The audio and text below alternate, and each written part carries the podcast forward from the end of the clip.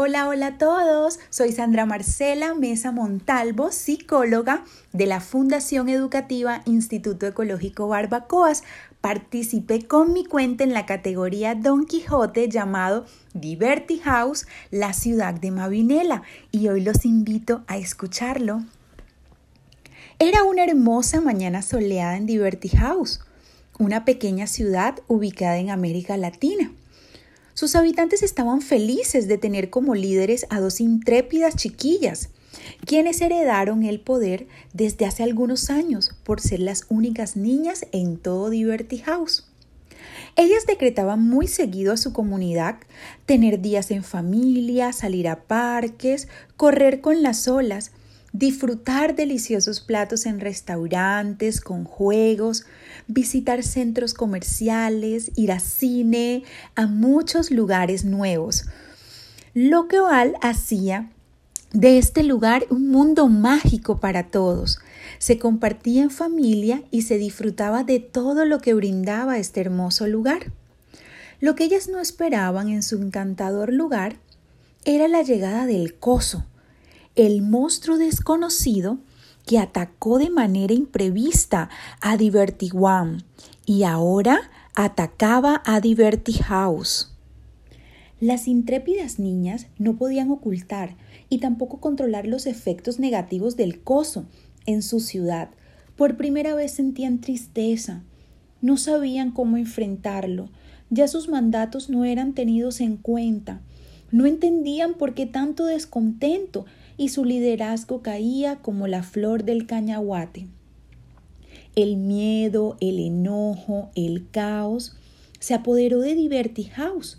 Ya no era igual. Se nombró nuevos gobernantes, los cuales comenzaron a imponer su voluntad. Pero se les olvidó lo más importante, la esencia de su amor. Todo fue gris, se cambiaron risas por gritos, acuerdos por órdenes. Nada mejoraba, todo se veía peor. Un día Mavi, la mayor de las intrépidas chiquillas, quiso hacer algo para devolver a su mundo mágico los colores e ideó un mundo paralelo. Pero era necesario tener la ayuda de la chiquilla Nela para lograrlo. En su nuevo plan, tenían dos pócimas mágicas que esperaban pudieran devolverle a su hermoso lugar ese sitio de paz y tranquilidad donde podían soñar y ser felices.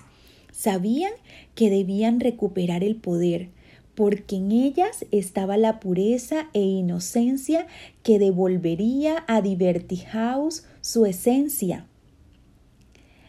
Pasó algún tiempo y cada vez sus pócimas tomaban mayor poder. Ya se sentía el rechinar de las camas con sus saltos y risas descontroladas en su guerra de almohadas. Los nuevos gobernantes ya no gritaban tanto, no se les veía tan afanados y ya en algunas ocasiones sonreían. Eso fue una buena señal para que Mavi y Nela entendieran que tenían que usar las pócimas con más poder, ese que solo salía de lo más profundo de su corazón. También comenzó a verse en Diverty House mundos fantásticos, construidos con todas las sábanas de los gobernantes, recetas exquisitas con los más hermosos y coloridos juguetes plásticos, el mover del cuerpo hasta con los sonidos de la cocina.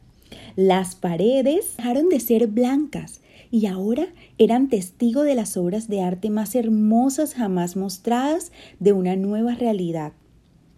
Y así, estas intrépidas chiquillas recuperaron su liderazgo, y ahora sus pócimas mágicas, la imaginación y la creatividad, sin saberlo, serían el arma más poderosa para combatir los efectos negativos del coso. Su mundo volvió a ser mágico, pero también muy diferente.